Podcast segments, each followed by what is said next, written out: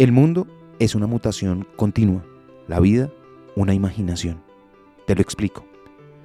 En el libro La vida de Teseo, de Plutarco, este describe que durante siglos los atenienses conservaron el barco de Teseo, un héroe ateniense en condiciones como para batalla. Cada que un tablón se pudría, lo reemplazaban hasta que con el tiempo se habían cambiado todos los tablones. Plutarco pregunta, ¿sigue siendo el barco de Teseo o es uno nuevo?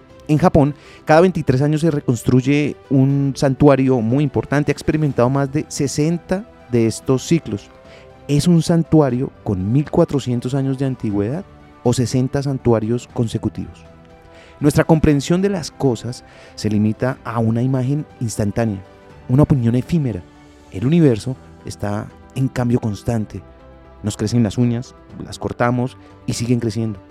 La piel sustituye la piel muerta. Los recuerdos nuevos sustituyen a los antiguos.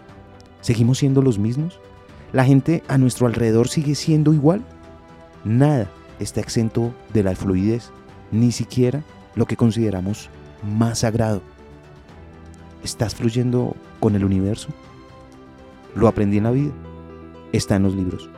Soy Lewis Acuña, arroba libro al aire en Instagram.